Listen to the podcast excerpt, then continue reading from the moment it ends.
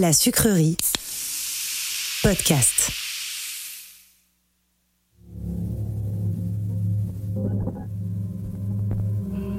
Ça t'est déjà arrivé un contrôle d'identité agréable? Moi jamais. Mais on va essayer de changer ça ensemble. On va tenter de partager une multitude de témoignages intimes et personnels sur ce que peut vouloir dire se sentir français au-delà d'une simple nationalité inscrite sur un passeport. Dans un pays où, quand tu n'as pas la gueule de l'emploi, on te demande sans cesse de montrer patte blanche, ce podcast s'impose comme un contre-contrôle d'identité. Par-delà les passeports, les titres de séjour, nos invités se libèrent des injonctions et des assignations de notre époque pour se réenraciner eux-mêmes.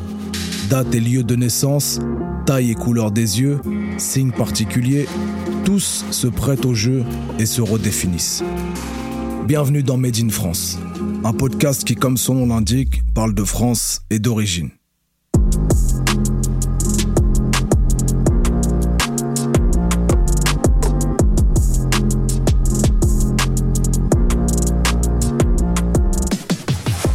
Vous êtes sur Made in France, on est dans le 19e avec Rokaya Diallo à la rotonde, pas celle de Macron, mais la sienne, là où est-ce qu'elle a grandi. Rokaya, comment ça va? Ça va bien. Et toi, Médine?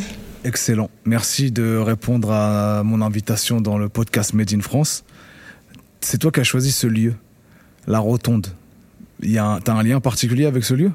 Alors, c'est pas la rotonde de Macron, hein, je veux que les gens soient clairs. Justement, je veux que ce soit clair je pour tout croyais le que j'allais monde. venir ici, moi, Non, mais à la rotonde de Macron. non, c'est pas celle de Macron, c'est celle d'un quartier populaire. C'est parce que j'ai grandi dans le quartier, en fait, dans le 19e arrondissement. Donc, euh, donc voilà, c'est un, un, un quartier qui a- s'est beaucoup gentrifié depuis euh, mon enfance, mais qui reste un quartier auquel je suis attachée. euh, voilà, c'est pour ça qu'on a choisi la rotonde. Et puis, c'est un lieu euh, qui est un lieu qui est chargé d'histoire, euh, qui a été fermé pendant très longtemps et maintenant qui est un lieu d'accueil, de restauration, euh, où beaucoup d'événements se déroulent. euh, Donc, et qui est grandi dans le bon esprit. 19e. Tout à fait. Ok. Euh, Est-ce que tu sais où est-ce que tu mets les pieds à peu près euh, dans ce podcast Ou pas vraiment? Pas vraiment, mais euh, je crois savoir que ça va parler d'identité d'une manière euh, un peu décalée par rapport à ce qu'on entend habituellement, mais j'en sais pas beaucoup plus, non. Ça va parler d'identité sous couvert de contrôle d'identité. D'accord, ok, ok, Voilà. ok, ok. Donc, est-ce que est-ce que tu as déjà eu affaire à des contrôles d'identité? Non, Et 90% sont sur des hommes, ouais. donc c'est peut-être pour ça. ton entourage a, a- Oui, a en vécu revanche, des oui. contrôles. Mon frère, euh, mes cousins. C'est des expériences qui sont agréables ou désagréables pour eux désagréables, répétitives, parfois euh, contrôlées par des personnes euh, qui les connaissaient. En fait, c'est vraiment parfois de, de l'ordre de l'intimidation. Donc, euh, bah, on se rend bien compte aussi euh, que c'est une expérience qui est une expérience de genre, parce qu'en fait, dans la même fratrie, les filles et les garçons déjà n'ont pas le même rapport avec euh, la police, puisqu'il y a des garçons qui très jeunes, ils sont confrontés, et puis nous, finalement, en tant que filles, c'est pas à ces endroits-là que se situent nécessairement les discriminations. bah, Quand on te proposera la question, est-ce que tu as déjà eu un contrôle d'identité Après ce podcast, tu pourras dire oui, et c'était pas un flic qui m'a fait ce contrôle d'identité. Parce que je vais te soumettre à un contrôle d'identité agréable. D'accord, ok, ok. Donc c'est une expérience, une première expérience de contrôle d'identité et en plus agréable. Là, c'est vraiment. euh, Après, tu me diras à la fin si c'était agréable. D'accord, ok, Ok. ok, ok. Alors, on va commencer tout simplement par ton nom et ton prénom. Alors mon nom de famille c'est Diallo et mon prénom c'est Rokaya. En fait, euh, la vraie prononciation c'est Rokhaya. Rokhaya. Mhm. Et T'as un rapport particulier avec ce prénom? Il y a une histoire particulière, euh, familiale ou, ou pas? Euh, bah c'est alors en, en fait ma, famille vient de, du Sénégal et de la Gambie et on fonctionne beaucoup par homonymie, c'est-à-dire qu'on donne les, à ses enfants les prénoms de personnes qui ont une- un rôle en fait pour les parents. Et donc moi je suis l'homonyme d'une personne qui a de la personne qui a été à l'origine de la rencontre de mes parents. Euh, C'était qui? C'était une cousine de ma mère en fait qui a rencontré mon père et en fait qui les a qui les a présentés. Donc c'est pour ça que j'ai son, son prénom. Mais en fait pris moi j'ai traits de caractère de cette personne tu pas du penses? tout. Non. Et c'est marrant parce qu'en fait j'ai deux homonymes parce que en fait mes parents quand, je suis née ils ont dit à deux personnes différentes que j'étais leur homonyme. Donc Ok. du Ah coup ouais. j'ai eu- j'ai deux homonymes et c'est un peu le- l'équivalent des marraines. Donc euh, voilà. Donc il y en a une autre. La deuxième c'était la grande tante de mon père. Donc une fois quand on a des homonymes, en fait, on doit être en charge des- de ses enfants. Et moi j'ai une homonyme au Sénégal. Bah, c'est bien, t'en as deux. Ouais. Bah du coup, enfin une homonyme. Une, une qui en est- Gambie, une au Sénégal ou les deux non, au j'en ai, Sénégal? j'en ai qu'une. J'ai une petite, j'en ai qu'une qui est au Sénégal, qui est la fille euh, d'une cousine. Et donc, euh, on, voilà, quand je la vois, je lui fais des cadeaux, on, on s'envoie des photos, des messages, etc. Donc c'est un peu comme si j'étais sa marraine, quoi. Ok. Et après, il a une deuxième signification qui est religieuse, puisque c'est le nom d'une des filles euh, du prophète de l'islam. Voilà. Ok. Et Diallo. Diallo, alors, Diallo, c'est un peu comme les Dupont, euh, j'ai l'impression. Ouais. C'est un je peu... connais, euh, tout le monde connaît un Diallo. Tout le monde connaît un Diallo. Quiconque euh, a vécu. C'est un prénom, c'est un nom de famille extrêmement répandu. C'est un nom en fait d'origine Peul. Et les Peuls, c'est c'est une c'est un groupe ethnique en fait nomade. D'où la présence de Diallo en fait. c'est un groupe de commerçants. Donc ils sont présents en fait effectivement de la Mauritanie jusqu'au Burkina, donc en Afrique de l'Ouest. et c'est pour ça que voilà qu'il y en a autant. Donc c'est un nom qui me lie à énormément de personnes. Effectivement, c'est euh, un nom très très répandu pour cette raison-là et qui n'a pas vraiment de nationalité puisqu'on peut en retrouver au Mali, en Guinée, en Côte d'Ivoire. Euh, Quand tu rencontres un dialogue, qu'est-ce qui se passe?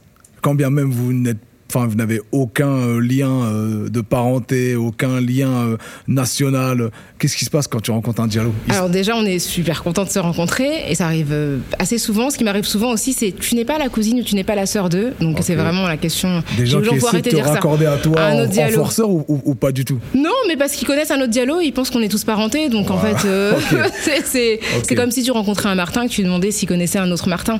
Mais je vais te raconter une anecdote sur ce nom. Une fois, je faisais partie d'un d'une d'un groupe qui avait été monté il y a une dizaine d'années au niveau européen pour réfléchir sur la condition des Noirs d'Europe. Et donc on s'était réunis à Vienne et on était plein de Noirs d'Europe.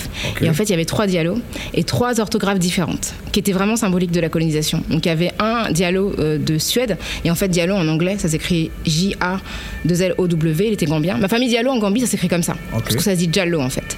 Et une autre. Les, les, endroits anglophones, ouais. ça s'écrit comme ça. Ça s'écrit comme ça. Voilà.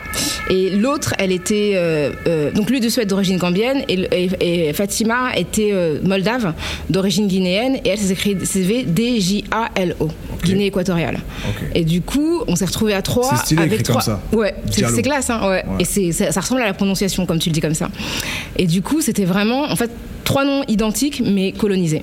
Et c'était vraiment fou de voir à quel point bah, les histoires de, des différentes puissances coloniales avaient euh, changé la, manière dont nos noms étaient écrits. Et on était trop contents, ici, pour répondre à ta question, de se voir dans ce groupe. Tu nous as donné une anecdote par rapport à ton prénom. On est toujours dans le contrôle d'identité. Je pense qu'il n'y a aucun contrôle d'identité qui se déroule avec euh, de la de la sémantique sur les noms de famille pour savoir d'où viennent ces, ces noms de famille. Euh, ta date de naissance 10 avril 1978. Et ton lieu de naissance? Paris, 4e arrondissement. Donc t'as pas grandi dans le 4e arrondissement? Pas du tout. En fait, quand, je, quand je suis née, mes parents habitaient dans le 2e, du côté de la Bourse. Et après, ils ont déménagé dans le 19e. Et t'as grandi donc dans le 19e J'ai grandi dans le 19e et j'ai passé mon adolescence à la Courneuve, en Seine-Saint-Denis en fait, pour ceux qui connaissent Paris, c'est sur la même ligne de métro. J'étais à Crimée et quand j'ai déménagé à la Courneuve, c'était au bout de la ligne de 7 du métro. Donc, euh, allé au terminus. Exactement. T'as commencé ta vie dans le terminus. J'ai commencé dans le centre et j'ai voilà et j'ai été repoussé peu à peu euh, de l'autre côté du périph'.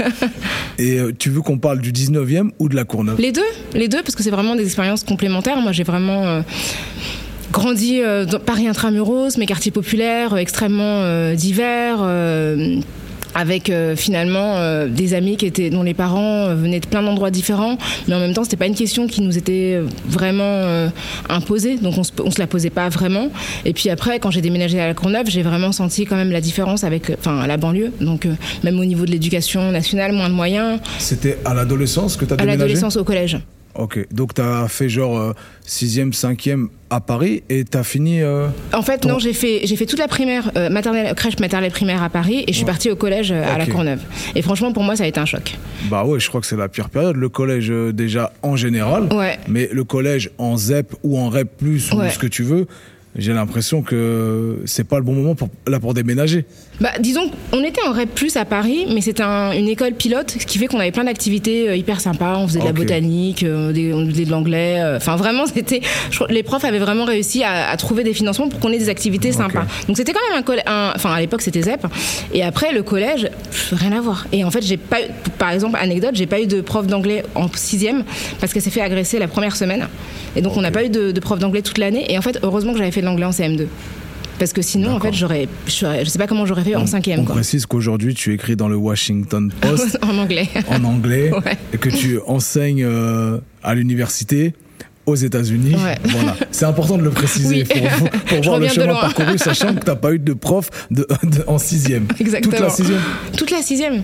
Toute la sixième. Mais j'avais les acquis de la primaire. Heureusement pour moi, parce que vraiment, c'est un, un, moment super important pour appréhender une langue. Et en fait, si tu n'as pas de base, tu passes à côté, quoi. Et donc sixième à la Courneuve. Mhm. Euh, tes meilleurs souvenirs d'enfance avant de passer à l'adolescence? À, à Paris dans le 19e, c'était c'était quelle ambiance C'était quoi d'être euh, euh, dans le 19e euh, à Paris? Bah c'était euh, moi j'étais une adolescence une enfant pardon plutôt timide donc plutôt en retrait plutôt bonne élève. J'adorais alors du point de vue moi c'était les années Dorothée. Donc voilà je regardais énormément la télé j'adorais les dessins animés je dessinais moi-même énormément. Donc c'était beaucoup Tu de dessinais quoi? Bah, ce que je Les voyais à la télé ouais exactement. Tout Dragon ce- Ball, Sailor Moon, tout ça? Ouais moi j'étais plus ouais, Dragon Ball, euh, City Hunter, euh, culture japonaise Senseiya, vraiment, ouais, complètement.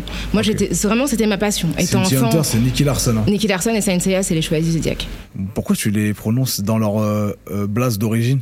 Parce que j'étais tellement à fond, en fait, que j'étais hyper premier degré, même quand Ah j'étais ouais. petite. Mais moi, pour te dire, à l'adolescence, en fait, quand j'ai découvert d'où venaient les, les euh, séries d'animation, j'ai commencé à chercher des librairies japonaises à Paris pour acheter les mangas en japonais, en fait. Et donc, on y allait avec mon frère quand j'avais 13-14 ans. Donc là, on a fait un bond, on était déjà à la Courneuve. C'est un On- grand frère ou un petit un frère petit frère. Un petit frère qui a 3 ans de moins que moi. Et donc on y allait en, voilà, dans le centre de Paris, donc c'était du côté de la, la rue du Faubourg Saint-Honoré vers euh, Palais Royal Pyramide. Et en fait on allait regarder les mangas, on achetait en japonais, enfin vraiment on était à fond. Et d'où le côté euh, titres originaux, parce qu'on on avait déjà cette, euh, Ok. cette appétence. Quoi. Et, et qu'est-ce que tu kiffais euh, dans, ton, dans ton 19e à toi là-bas? T'as des souvenirs euh, d'endroits particuliers qui t'ont qui gardent un ancrage qui fait que tu reviennes euh, comme aujourd'hui là par exemple et que tu nous conseilles un, un endroit en particulier? Bah, par rapport à aujourd'hui, évidemment, ça a beaucoup, ça a beaucoup changé parce que les canals, le, le bord du, les bords du canal sont aménagés. C'est, c'est une population qui est beaucoup plus, euh, plus riche, plus blanche, enfin que, que- qu'à l'époque où j'étais. Mais moi, ce que j'aimais bien, c'était. T'en penses quoi déjà de tout ça? Bah, j'en pense que clairement, on n'aurait pas eu les moyens. D'ailleurs, c'est pour ça qu'on est parti d'habiter euh, là où j'habitais quand j'étais Donc c'est petite. la quoi. gentrification qui vous a repoussé Oui, parce que mes parents voulaient quelque chose de plus grand pour que mon frère et moi ayons, et, et puissions avoir euh, chacun une chambre pour, pour nos devoirs, etc. Et donc, c'était pas possible intramuros. Donc, c'est ouais, c'est une des raisons, c'est en tout cas le, le coût. Et puis, euh, et puis, J'ai entendu le même discours à, à Pantin euh, ce week-end, ouais. sur les quais de Pantin. Pourtant, Pantin, on est d'accord que c'est bien en banlieue. Mais c'est, enfin, de l'autre côté, quoi. C'est vraiment c'est juste à- au bout du 19e. hein. Je veux dire, les gens qui courent le matin du 19e sur les bords, de, sur le bord du canal, ils vont jusqu'à Pantin. Et reviennent. Donc c'est vraiment juste à côté. En courant, à 15 minutes, t'as, en 15 minutes, t'es à Pantin. Tu vois, donc même 10 minutes. Donc cette gentrification euh, euh, pousse, pousse les habitants d'origine de, cette, de cet endroit à aller plus loin pour plus grand, moins cher. Exactement, exactement. Quand tu as des aspirations que bah, la sur- les surfaces parisiennes ne te permettent pas, tu vas plus loin. Et donc on est allé à la Courneuve, ce qui était déjà plus loin. Et c'est vrai que pour moi, ça a été un choc parce que c'est une ville, bah, quand tu es à Paris, tu as des boutiques partout, tu as le métro, c'est hyper accessible.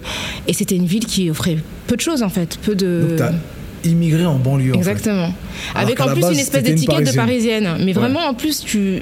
Vraiment. euh, Enfin, je l'ai ressenti le stigmate aussi parce que j'étais regardée comme quelqu'un qui m'exprimait d'une certaine manière, euh, qui venait d'ailleurs, etc.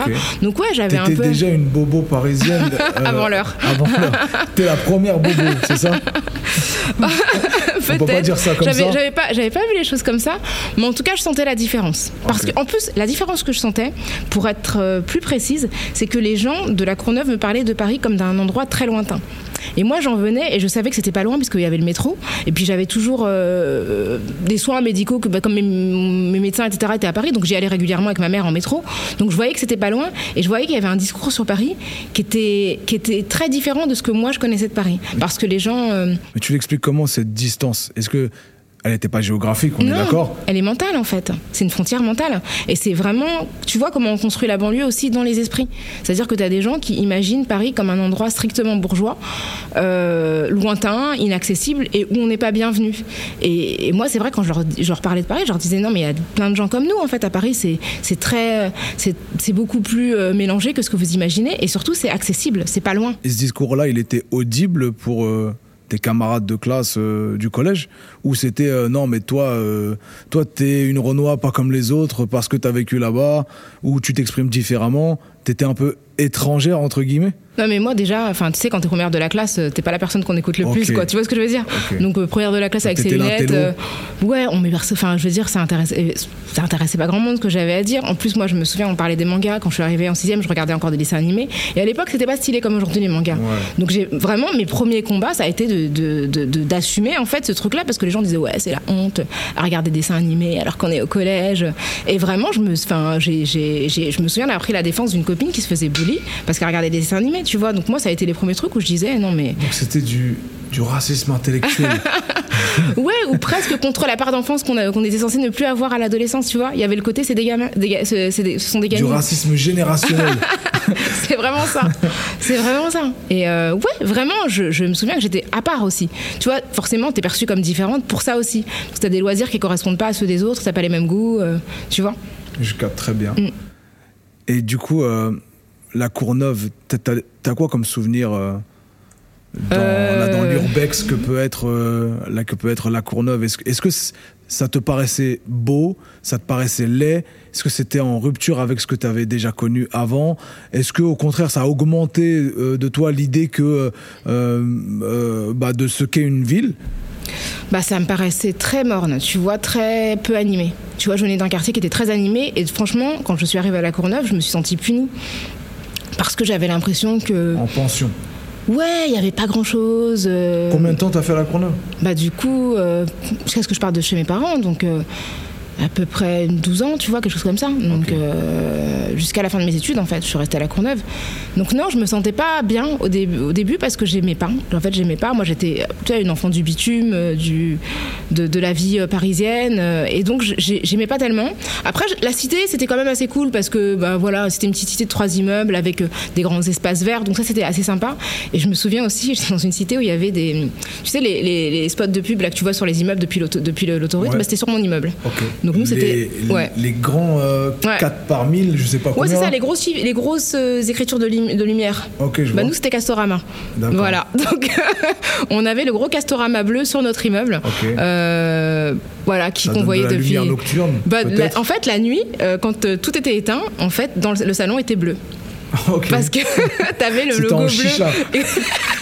C'était une ambiance de chicha avant l'heure. Ouais, du coup, quand tu te levais pour aller bobo, voir. Premier Première de chicha. avant tout le monde. C'était vraiment super étrange. Donc quand tu te levais la nuit pour boire ou pour aller, euh, tu vois, aller aux toilettes, etc., t'avais tout le salon qui était complètement bleu. Ok. Ouais. Ouais, donc pas forcément un bête de souvenir de la Courneuve. Non, après, non. parlant. Non, mais en termes de liens, c'est là que je me suis fait mes meilleurs amis. Mes amis d'aujourd'hui sont les amis que j'ai rencontrés à la Courneuve. Mes meilleurs amis d'aujourd'hui euh, que j'ai rencontrés entre euh, la quatrième et euh, le lycée. Donc, euh, malgré tout, sur le plan humain, ça a été, euh, ça a été fondateur, quoi. Même si j'étais. toujours un lien avec, avec ses amis? Je sais pas, j'ai toujours rien. Mes deux meilleurs amis étaient avec moi au lycée, à la Courneuve, mes amis d'aujourd'hui. D'accord. Ouais, c'est non vraiment et j'ai tout un groupe d'amis qui est toujours Ok. qui est toujours voilà qui vient de là quoi. Donc il y a- il y, a ce truc là. On a toujours ce truc là de la, la Courneuve. C'est aussi l'endroit où j'ai je suis devenue adulte, où j'ai forgé euh, bah toute euh, enfin où j'ai commencé à réfléchir, tu vois, sur le monde et à tisser vraiment des liens qui sont des liens euh, Quand à, de longue haleine. à l'étranger, à- aux États-Unis, euh, et qu'on te demande d'où tu viens, tu dis de la Courneuve, de banlieue, ou tu dis euh, je viens de Paris Je dis que je viens de Paris euh, parce que c'est là que je suis née, que c'est là que j'ai habité le plus longtemps finalement parce que quand je suis partie de chez mes parents, je suis repartie à Paris.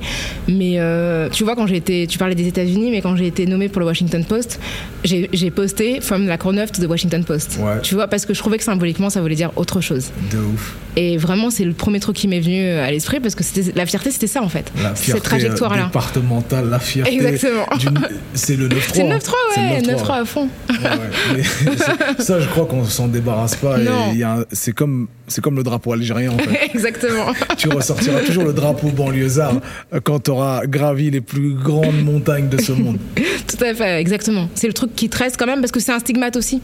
Tu vois, moi quand je suis partie de la Courneuve pour faire mes études, j'habitais encore à la Courneuve et tu vois, les gens me disaient Quoi, t'habites à la Courneuve? Oh, On dirait pas. Tu vois, Donc, on n'aurait pas transformé le dit. stigmate, en fait. Ouais. as fait une fierté. Exactement, parce que je me suis retrouvée dans des circonstances où les gens me regardaient en me disant mais comment elle peut habiter à la Courneuve? Comment c'est possible? Parce que ce qu'on projetait sur la Courneuve, c'était autre chose. Et donc oui, c'est quelque chose que j'ai vraiment dû assumer. Donc, une fois que tu as fait ton émigration de Paris vers la Courneuve, ensuite, de la Courneuve, t'es allé où? T'es Euh, quand je, retourné à Paris? je suis retournée à Paris. T'es retourné Dans à le nord de Paris, ouais. Et du coup, maintenant, euh, est-ce que, est-ce que ça, est-ce que ça t'a apporté un, narratif supplémentaire dans ton propre processus individuel qui fait que quand tu te confrontais maintenant au nouveau monde parisien de la vie d'adulte, est-ce, est-ce que toi, tu, tu, tu étais enrichi de ce voyage en banlieue ou euh, est-ce que tu le rejetais euh, à ce moment-là et, pour toi, tu étais dans un- une, nouvelle construction euh, de, l'individu que tu étais à ce moment-là? Non, parce qu'en fait, j'avais toujours des liens avec la Courneuve, c'est-à-dire que même en déménageant à Paris, tous les week-ends, j'étais à la Courneuve pour voir ma famille. Donc en fait, le lien s'est jamais vraiment rompu. Et encore aujourd'hui, j'ai des liens avec la Seine-Saint-Denis parce que j'ai de la famille qui est en banlieue. Donc le week-end, je suis très très souvent dans le 93 et, je prends souvent encore le T1, le tramway, qui est un tramway incroyable. C'est vraiment, enfin, je veux dire, pour comprendre aussi certains aspects de la France, c'est il y T1? qu'il y a des embrouilles, des gens qui s'embrouillent dans des langues différentes. Je sais même pas comment la communication se fait, mais c'est incroyable. Je trouve que c'est tu, très mais tu beau. ressens que c'est une embrouille en tout cas. Tu sais que c'est une embrouille, tu sais que les gens sont mécontents, que chacun mobilise son registre, mais que ce- cette, cette bagarre ne peut pas avoir lieu dans un autre endroit que dans le terrain. C'est Ok. euh, voilà, c'est le, le tramway ouais, qui fait. euh, à l'époque, quand j'étais petite, quand il a été construit, c'était de, il faisait Bobigny-Saint-Denis, et après il s'est étendu euh, Noisy-le-Sec. Je crois qu'il va jusqu'à Agnières maintenant. D'accord. Donc euh, Je reprends mon contrôle d'identité. Ouais. On était à lieu de naissance. Euh, tu peux nous parler de ta taille et, la couleur de tes yeux Je fais 1m67 et euh, j'ai les yeux noirs. Enfin, marron foncé, très foncé, parce que je pense qu'on n'a pas vraiment les yeux noirs, mais ouais, noirs quoi. Ouais. Tout ça pour parler de, de, de ton image, de Mm. l'image que, que tu as aujourd'hui, de celle que tu avais euh, peut-être euh, enfant, de comment ton entourage te percevait à l'époque et de comment ton entourage te perçoit aujourd'hui. Ça fait beaucoup de questions dans une question. Tu commences par là où tu veux, par aujourd'hui ou par avant. Alors, comme je t'ai dit, j'étais une enfant et une adolescente super timide.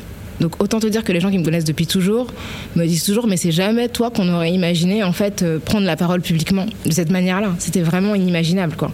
Et euh, que ce soit mes anciens profs, euh, mes amis, et même les gens de ma famille, c'était pas du tout quelque chose qui, qui était lisible à l'époque où j'étais plus jeune. Donc il y a un, clairement euh, et même être euh, sur le devant de la scène, avoir une image publique, etc. C'était pas quelque chose de non, vraiment, vraiment. J'ai jamais été déléguée. Enfin, les gens imaginent toujours que j'étais déléguée de classe ouais. et que je prenais la défense de tout le monde. Rien du tout. J'étais vraiment euh, discrète, je ne parlais pas. Je faisais ce qu'on. Enfin, très docile et tout. Après, j'avais mes idées quand même, quoi. Donc, euh, donc j'avais des idées assez, assez ancrées, mais pas l'occasion de les défendre particulièrement. non. Donc, euh, discrète, Ouais. euh, et, et les autres te percevaient de cette façon-là aussi.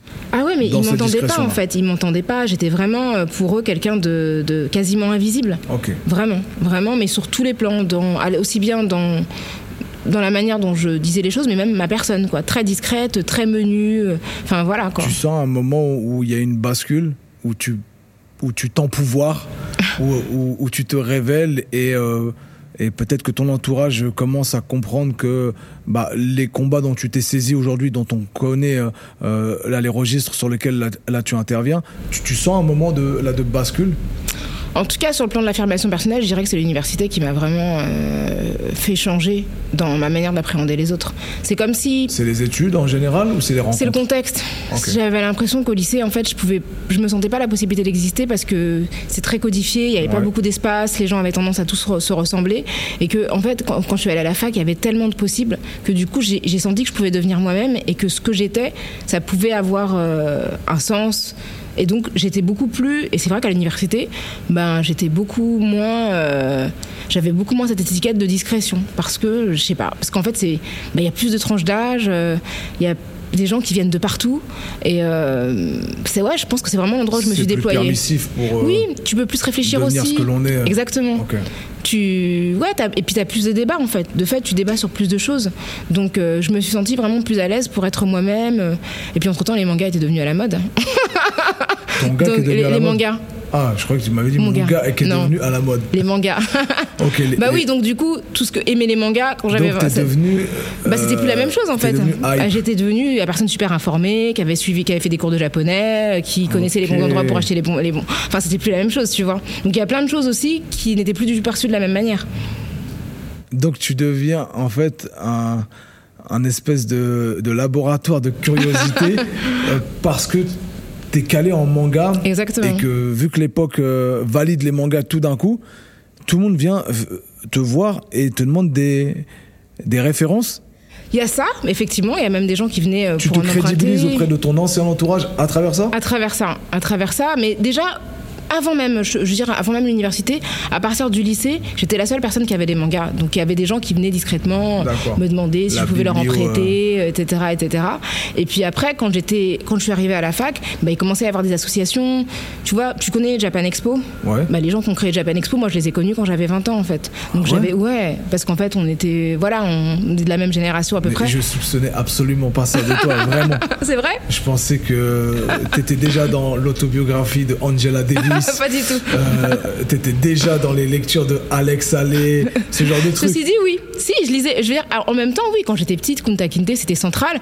Euh, j'ai fait une présentation en seconde sur Racine, euh, donc le livre d'Alex Allais, euh, qui raconte la biographie d'un, de quelqu'un qui a été kidnappé en Gambie, qui est le pays de mon père, Ouais. pour aller aux États-Unis, donc à Djoufouré en Gambie, pour aller aux États-Unis. Donc ça me parlait, mais c'est pas quelque chose que j'ai exprimé publiquement. Tu vois, je lisais, je lisais des choses sur les libertés publiques, sur le féminisme, mais c'était pas aussi passionnel que l'animation où là en plus je pouvais me retrouver avec des gens qui étaient aussi passionnés que moi. Donc moi je faisais des toutes les conventions et tout mais c'était complètement euh, artisanal à l'époque. Mais je faisais ça T'en euh, lis toujours?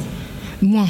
J'aimerais bien enfin Tu genre je regardes regarde des animés? Ouais mais c'est mon frère en fait qui me qui en regarde plus. Enfin malheureusement le boulot fait que, fait que j'en, j'en regarde beaucoup moins. Ah, mais mon frère est qui me qui me filtre et qui m'oriente en me disant faut vraiment que tu regardes ça là t'abuses et tout euh. donc donc ouais.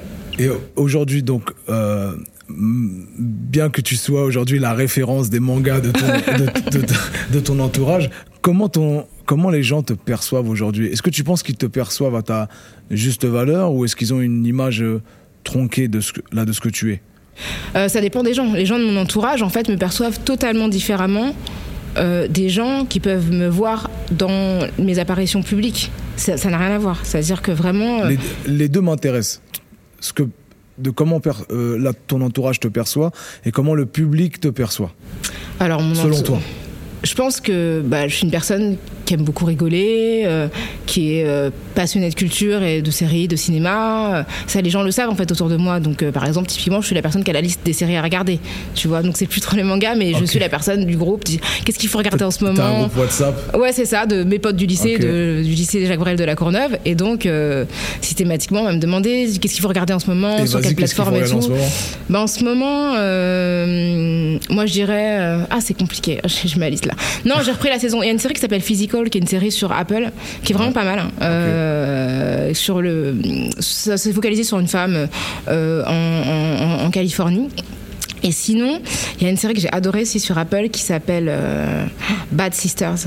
C'est canon. Les deux, je connais pas. C'est en fait Bad Sisters, c'est cinq sœurs, dont une qui est en couple avec quelqu'un que toutes les autres détestent. Et en fait, elle décide de le tuer. On sait qu'il meurt début de la début de la Ah, saison. lourd. Et en fait, toute la série, c'est qui l'a tué, comment, Ça pourquoi. ressemble à Big Little Lies un peu. Et un petit peu, qui est une très bonne série aussi. Mais ça, c'est super marrant. C'est une série irlandaise, Bad Sisters. Ok. Et c'est canon. Vas-y. Euh, je ferme l'onglet euh, du groupe WhatsApp euh, des recommandations. Et on était sur. euh, Sur comment les gens me perçoivent. les- comment les gens Et les gens, euh, alors, pff, les gens qui me perçoivent dans la, sphère- enfin, dans la sphère publique comme quelqu'un de très sérieux, euh, mais ça dépend en fait. Si les gens m'écoutent à travers mon podcast ou si les gens m'écoutent sur RTL. C'est déjà deux attitudes différentes parce que le podcast est beaucoup plus chaleureux parce que je l'anime avec une amie qui est Grassley, donc euh, le podcast Kif Terrasse, et on est sur un ton très amical et on rigole beaucoup. Mais c'est vrai que dans, dans mes apparitions sur RTL ou sur LCI, on est sur des débats très sérieux et forcément souvent face à des personnes dont je partage pas les et donc évidemment ma posture est très différente. Donc selon les circonstances, il y a des gens qui me voient comme quelqu'un de très sérieux, qui ne rigole pas beaucoup, qui passe son temps à lire de la théorie euh, sur euh, les études culturelles, sur le genre euh, ou les questions raciales et puis mes amis en fait euh, rien à voir, c'est pas du tout la même image quoi. T'as des anecdotes euh, de quelqu'un qui te percevait publiquement d'une certaine façon et qui se rend compte que, bah, comme tout le monde, tu es nuancé et t'as des, et t'as des, com- là, des moments de combat et des moments de un peu plus légers. T'as as des anecdotes comme ça? Euh, J'en ai plusieurs euh, de personnes qui sont très surpris par Soit le- agréablement surpris, soit euh, au, au contraire. J'ai pas eu. De... Alors si ça a été le, le contraire, on, on l'a pas dit. Ok. Mais euh, bah déjà, c'est- enfin, il y a vraiment une différence entre les personnes qui, telles qu'elles se comportent, et je parle des personnalités publiques, hein, sur les réseaux sociaux et comment elles se comportent quand tu les vois pour de vrai. C'est-à-dire qu'il y a quand même beaucoup de gens qui n'assument pas. Tu vois, la contradiction qui peut être très virulente face à toi, elle devient euh, bonjour madame, euh, tu vois, très, très sirupeux. Et ça, je l'ai vu beaucoup, tu vois, enfin, des débats où tu, tu, te demandes en fait si c'est pas si tu si c'est la bonne personne, tellement la personne t'a agressé sur les réseaux et face à toi, rien à voir. Et jamais tu dis, mais tu te rappelles pas, toi, tu m'as dit des dingueries en tweet. mais ça m'est déjà arrivé plein de comme fois. Si de rien n'était? Une fois, enfin, tu vois, je serre la main de quelqu'un, il me dit bonjour, comment allez-vous? Je fais ah bon, on est amis maintenant? Et il me dit, tu sais, il était super, il commence à bégayer et tout. Il me dit mais bien sûr, il y a aucun problème. Je fais mais vous avez dit ça et tout. Ah non, pas du tout. Euh. Ah, j'ai eu carrément. Ouais. Et, et ou des, des, fois j'ai eu des doutes. Euh, tu vois par exemple le boss de la Licra. Une fois, je me suis retrouvée sur un débat face à, face à lui et je savais pas à quoi il ressemblait, tu vois. Donc je vois quelqu'un qui est hyper gentil, salut, et je pense que c'est quelqu'un de, c'était sur LCI, de LCI que je ne reconnaissais plus. Je fais ouais, bonjour, euh, machin, etc. Et puis tu vois, limite il blague. Et après, je vois qu'on va sur le plateau ensemble et je me dis mais attends, c'est le mec de la Licra. c'est sérieux cette histoire? Et donc pendant le débat, on est en opposition, mais il n'est pas spécialement hostile. Et en fait, en ressortant, j'ai fait mais mais vous, là, c'est vous qui avez demandé à ce que je sois euh, exclu par le gouvernement du Conseil national du numérique. Ah bon? Ah non, je, je crois pas. Euh. Ah, rien à voir. Rien à voir. Ok. Mais franchement, j'étais choquée. à tel point que même moi, j'ai douté quand, quand, quand il m'a dit non. Ça montre qu'en fait. Non, mais tu vois ce que je veux dire? Ça, montre la dissonance entre le réel et le virtuel. Exactement. En, bah, en fait, quand tu as une vraie personne face à toi, c'est plus difficile d'assumer une forme de conflictualité. Et vraiment, les gens. Moi, j'en ai rencontré plein des gens. J'ai rencontré peu de gens, en fait, qui étaient capables de vraiment maintenir, euh, tu vois, ce qu'ils avaient à me dire, euh, à ce qu'ils disaient de moi dans mon dos ou sur les réseaux, quoi. Mais du coup, c'est euh, c'est trop paradoxal parce que on a l'impression que le game du virtuel aujourd'hui contrôle, contrôle le, ton, contrôle tous les tons et, donne un peu, euh, euh, fait la pluie et le beau temps parce qu'il y, a, même des, des, affaires entières qui éclatent euh, sous coup de, de tweets interposés. Alors que dans la réalité, si on était en face et qu'on débattait, qu'on dialoguerait, j'ai l'impression qu'on n'irait pas aussi loin que sur ce terrain la virtuel. Mais c'est clair. Je pense que dans, dans, les réseaux, il y a une dimension de déshumanisation. Tu vois, les gens, en fait, t'agressent. Un Comme si c'était une espèce, c'est ça. Tu qu'un C'est ça. Tu es une surface de projection. tu n'es pas une personne. Avatar. Bah oui, alors que quand tu es face à une personne et que tu dis quelque chose, déjà sur le visage, tu vois les émotions de la personne et donc tu peux pas te permettre d'aller aussi loin. Et, euh, et mais, mais de la même manière que, tu vois, même moi, je veux dire, euh, dans mes, les émissions que je fais, en fait, il y a des gens d'extrême droite que je vois tout le temps. Et en fait, au bout d'un moment, même si tu es en désaccord profond avec leurs idées, tu vois l'être humain qui est en face de toi. Tu vois ce que je veux dire? Donc l'hostilité, c'est pas la même que quand tu lis un texte. Tu vois ce que je veux dire? Donc euh, du coup, même dans la manière dont tu vas contredire, elle est tempérée par l'individu que tu as en face de toi. Mais tout m'intéresse là-dedans. Euh, parce que j'ai rarement moi affaire à mes à mes détracteurs mhm. euh, parce que comme euh, dirait je sais plus qui on, on, ne parle pas recette de cuisine avec des cannibales. Et j'évite j'évite d'aller dialoguer avec eux. Et mais toi, en tant que journaliste, tu as un devoir de neutralité, j'imagine, et tu dois te retrouver dans des situations avec potentiellement des détracteurs, comme tu viens de nous expliquer. Mais le, je sais pas moi, le, le catering, la salle d'avant, là, ça se passe comment? En fait, ça, se, passe de manière ça, tout à... ça dépend des personnes. Il y a des... Après, il y a, il y a des personnes. C'est cordial. C'est tout à fait cordial. Mais c'est incroyable. Hein. Mais je pense qu'il y a beaucoup de choses qui se passent là et pendant les pubs qui sont très intéressantes. Euh, moi, j'ai pas forcément de devoir de neutralité contrairement à d'autres journalistes parce que je suis éditorialiste et que finalement, nous tous dans les débats, en fait, on vient donner des grilles d'analyse, mais qui sont quand même teintées de nos opinions, tu vois. Donc, on sait que je suis une personne de gauche et on sait ce que je défends. Et de la même manière que les gens qui sont en face de moi ont des lignes de défense assez claires. Mais c'est, c'est euh, non, c'est très policé. Hein. C'est très très policé. C'est quoi Mais c'est une espèce de diplomatie, une espèce de fausse cordialité. Euh, euh, qui respecte les règles de la politesse. Enfin, je sais pas, parce que moi j'ai peut-être une personnalité un peu euh, sanguine qui fait ah que bien sûr. pour moi on est en embrouille, on est en embrouille, frérot. Mais moi j'ai pas envie de, de, trinquer à la cafette, à, la buvette de l'Elysée avec toi, quoi. Alors j'irai pas jusque là, hein. mais il y a quand même un truc de oui, tu dis bonjour. Alors après, il y a aussi, c'est-à-dire que l'hostilité, enfin pas l'hostilité, mais en tout cas le, les affinités sont pas seulement liées euh, aux questions de, de... ouais il y a des gens qui sont de gauche et en fait qui sont insupportables. Tu vois ce que je veux dire? Qui sont pas sympas. Et avec qui, euh, bah, en fait, t'as même pas envie de dire bonjour parce qu'ils sont absolument abjects. Abjects, c'est peut-être trop, trop fort comme mot, mais ils sont pas sympathiques.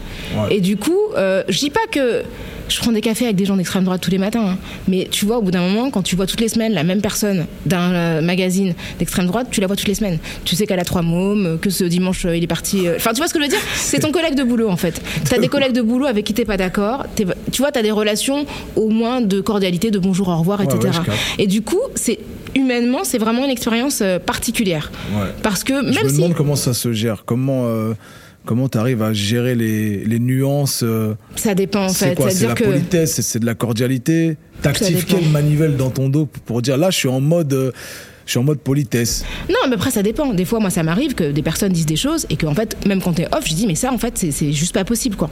Tu vois, c'est, je veux dire. euh, Ça, Il y a ça- des débriefs de plateau. Ouais, et même des fois, ça continue pendant la pub. Pas des débris de plateau, mais parfois, pendant la pub, on continue. Ok. Ou même en amont, des fois, ça arrive que quelqu'un dise quelque chose, je dis, non, mais ça, en fait, euh, non. Tu vois, ça, je l'accepte pas.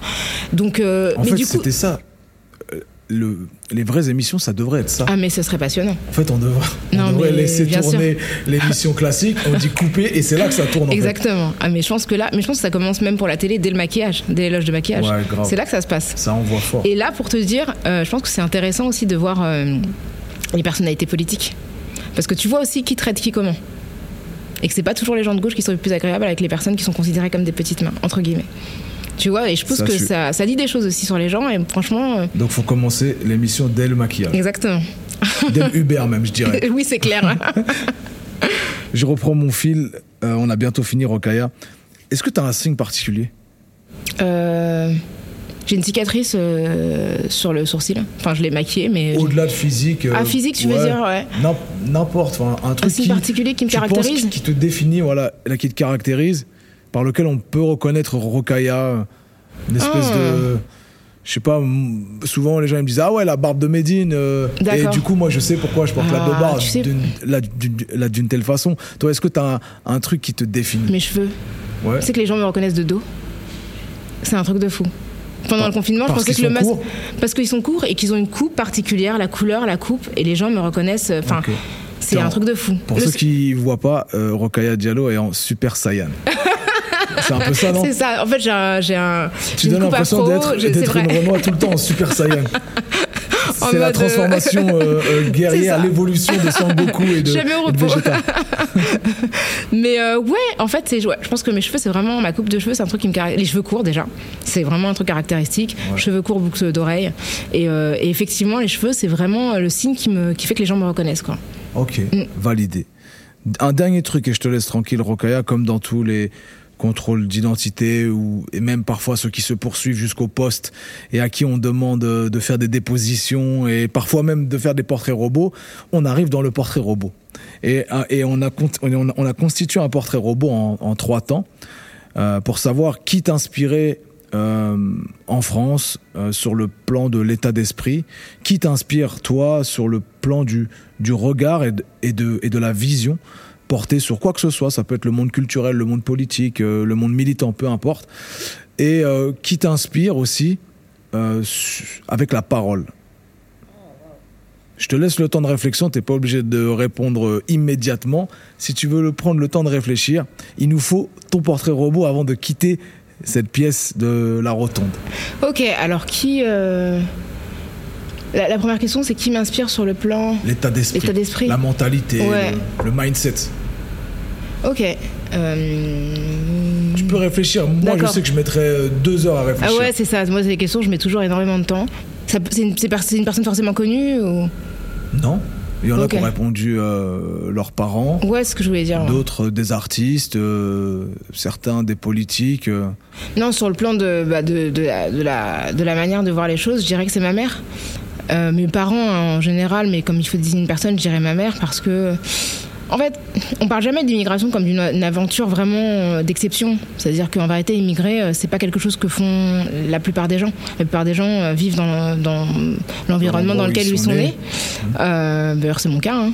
Euh, du coup, euh, je trouve que ce, que mes parents ont réalisé en partant de leur environnement, en reconstruisant tout de zéro, une famille, en leur donnant des outils pour, pour permettre, me permettre à mon frère et à moi de s'affirmer dans un environnement qui n'était pas forcément un environnement d'accueil optimal. C'est hyper inspirant. Ma mère, c'est vraiment quelqu'un que j'ai vu se battre tout le temps.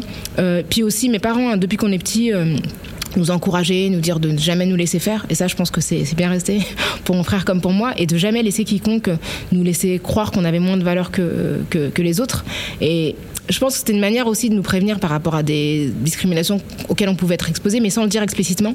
Et je trouve que ça nous a vraiment forgé. Donc, ouais, j'admire ça, j'admire euh, la constance. La, constance et la foi vraiment la foi et la conviction euh, du fait que euh, ce monde serait le monde dans lequel leurs enfants auraient leur place. Et ça, je trouve que c'est ouais, un super état d'esprit parce que tu as des projections qui sont irréalistes au moment où tu les fais et puis finalement, on rencontre la réalité. Quoi. Et ça, c'est vraiment beau. J'aime beaucoup comment tu as romancé le parcours d'immigration de ta propre famille t'en fais une aventure. Ouais. Et alors que souvent on parle de façon désagréable ou alors c'est oui, bien sûr qu'il y a des caractères et il y a beaucoup de facteurs qui sont désagréables dans une immigration, j'imagine économique. Euh, mm. Mais là, tu as réussi à poser le mot aventure à côté du mot immigration et c'est rare. C'est vrai. merci, bah, merci à toi. Merci de le remarquer. euh, T'as quelqu'un pour le regard, pour euh, la vision. Bah, j'ai envie dire plan des valeurs. Euh. C'est un peu, ça va paraître un peu facile, mais Angela Davis, et je te le dis parce que je l'ai vue euh, il y a pas longtemps, euh, a été invitée à Georgetown University où je suis affiliée. et je l'avais déjà rencontrée auparavant. Et ce que j'admire chez elle, c'est sa rigueur intellectuelle et puis la manière dont elle est de tous les combats, mais de manière tellement moderne à chaque fois. C'est-à-dire que Angela Davis, c'est 50 ans de lutte. Et en fait, en 50 ans, elle nous a jamais déçus. Tu vois, y a, parce que souvent les, les militants. Se renouveler dans le militantisme. Exactement. Véganisme, euh, militant euh, en faveur des, des personnes trans, euh, enfin sur l'écologie. Enfin, elle est vraiment toujours à la pointe de toutes les causes. Un et, upgrade intellectuel qui, qui, lui permet d'être frais dans son militantisme. Exactement. Et une forme d'humilité, je pense. Je pense que c'est vraiment ça qui compte, c'est que à partir d'un moment, même si tu es la plus grande militante qui était sur la top liste de rechercher du FBI, etc. Mmh. Si tu es capable de te dire que je dois écouter d'autres personnes pour nourrir mon militantisme, et eh ben tu es toujours à la page. Et ça, c'est quelque chose que j'admire. Parce que, bah, tu vois, que je t'ai dit que je suis née en 118, donc j'ai 45 ans. Et c'est là où tu commences à virer un peu vieux con, tu vois. Et que tu peux facilement penser que tu as tout fait, que les jeunes sont ingrats, que ta génération a raison, etc. etc. et, ne, commencer à, ne plus, à ne plus écouter, tu vois, à ne plus écouter. Tu vois ce que je veux dire? Et je trouve que c'est vraiment le moment critique où tu peux passer d'un côté ou de l'autre. Et, moi, vraiment. Même artistiquement. Ouais. C'est des vraies questions. Tu vois, commencer à dire, ah oui, telle, telle technologie, euh, ça, ça va pas, tu vois, le vocodeur, c'est ça. Exactement. Mm. Phrase de vieux con. tu vois ce que je veux dire mais tu, tu, mais tu te vois pas vieillir, en fait. Non. C'est ça, qui est terrible. Ça, t'attaque par derrière. Exactement. C'est quelqu'un qui finit par te le faire remarquer. Et je trouve que elle, c'est un modèle parce que elle a su se renouveler. Et je pense que c'est vraiment le moment de ta vie où tu te dis, ok, je crois ça parce que j'ai été élevée dans ce contexte-là. D'autres générations font ça. Est-ce qu'ils ont raison, est-ce qu'ils ont tort? C'est pas forcément la question, mais pourquoi? Et qu'est-ce que ça peut m'apporter d'appréhender euh, cette manière de faire ou de voir les choses? Tu l'as rencontrée personnellement? Ouais. J'ai eu la chance d'être reçue chez elle. Euh. Et même dans le privé, elle est comment? Elle est incroyable. Elle est vraiment euh, tellement sereine. Rien à voir avec euh, les personnalités de gauche au maquillage. Ah non. bah déjà, elle m'a reçu chez elle. Enfin, tu vois, je veux dire, euh, elle pourrait dire, mais j'en ai rien à faire en fait de, son interview à cette, euh, cette journaliste de Paris. tu vois, elle m'a reçu et elle a toujours été disponible quand j'avais besoin de lui poser des questions. Enfin, vraiment hyper, hyper chaleureuse vraiment. Et je sens l'humilité. Quand je l'ai vu à Georgetown, après son, son, sa conférence, tous les étudiants, toutes les étudiantes voulaient lui parler, lui poser des questions. Elle a pris le temps je veux dire, elle a vraiment pris le temps, c'est la sécurité qui a fini par dire bon, alors y aller. ok. Euh, état d'esprit, la daronne. Le regard, Angela Davis. Et tu mets qui euh, sur, le, sur le dernier, euh, la dernière pancarte du pêle-mêle? Sur le verbe? Ouais. Je mettrais, ah, j'hésite, mais j'ai envie de mettre Aminata Traoré. C'est une intellectuelle malienne euh, Aminata Draman Traoré, qui est altermondialiste, euh, qui a écrit un livre à la fin des années 90, en 98, qui s'appelle L'étau, qui parle de la dette, de la manière dont l'Afrique en fait s'est vue infliger une dette qu'elle ne peut pas rembourser et qui est une dette coloniale en réalité. Et en fait, elle a une prestance incroyable. Moi, la première fois que je l'ai vue à la télé, donc c'est une femme qui est toujours en tenue traditionnelle. Elle vient, elle vient du Mali. Elle était sur un plateau de télévision française et c'était la première fois que je voyais une femme africaine en boubou mettre à l'amende des hommes blancs. Et, euh, tu, et, tu recommandes un, ouvrage en particulier ou, euh, une interview en particulier? Ouais, elle a une chaîne YouTube, il y a plein de choses en, français, en bambara. Et euh, il y a l'Afrique humiliée, mais Leto, son premier livre, Leto, est très très bien. Et, et elle décrit très très bien les, ces relations en fait de domination qui perdurent. Elle est toujours à la page, notamment sur ce qui passe en Afrique de l'Ouest. Et je trouve qu'elle a un verbe incroyable. Et de voir même symboliquement cette femme africaine en tenue africaine sur un plateau avec des hommes blancs, c'était il y a plus de 20 ans, et vraiment, vraiment euh, tenir la dragée haute avec une espèce d'élégance euh, incroyable, ça m'a bouleversée. Vraiment, je, je, pensais pas pouvoir voir ça à la télé française. Quoi. Portrait robot euh, full black, full femme, j'ai l'impression. C'est vrai. c'est vrai, c'est vrai. Ça nous va totalement. Donc j'ai là j'ai hâte de voir le portrait robot composé pour pouvoir moi l'accrocher aussi dans mon salon et, et me dire si Rokaya Diallo euh, se, sent française de cette façon-là, et j'ai envie de l'être aussi. C'est sur ça qu'on va terminer, Rokaya. Merci beaucoup. C'était un honneur, vraiment. Merci à toi, Honneur partagé. J'espère que tu m'inviteras sur Kif Taras dans ton Bien podcast. Bien sûr, tu es sur notre liste. Hein, Grace et moi, on parle tout le temps de toi, donc euh, tu es plus que bienvenu. Après cette conversation, tu envoies un petit texto à Grace et tu lui dis c'est bon, on est en, on est en terrain familial avec Medine, on se voit au plus vite. Avec plaisir. Merci, Rokaya. Merci, Medine. Made France est un podcast produit par la sucrerie, sur une idée originale de Laura Larman et Médine, réalisé par Laura Larman et Tatiana Benamou avec l'aide de Martin Bachol, et le mix est de Dimitri Benamou.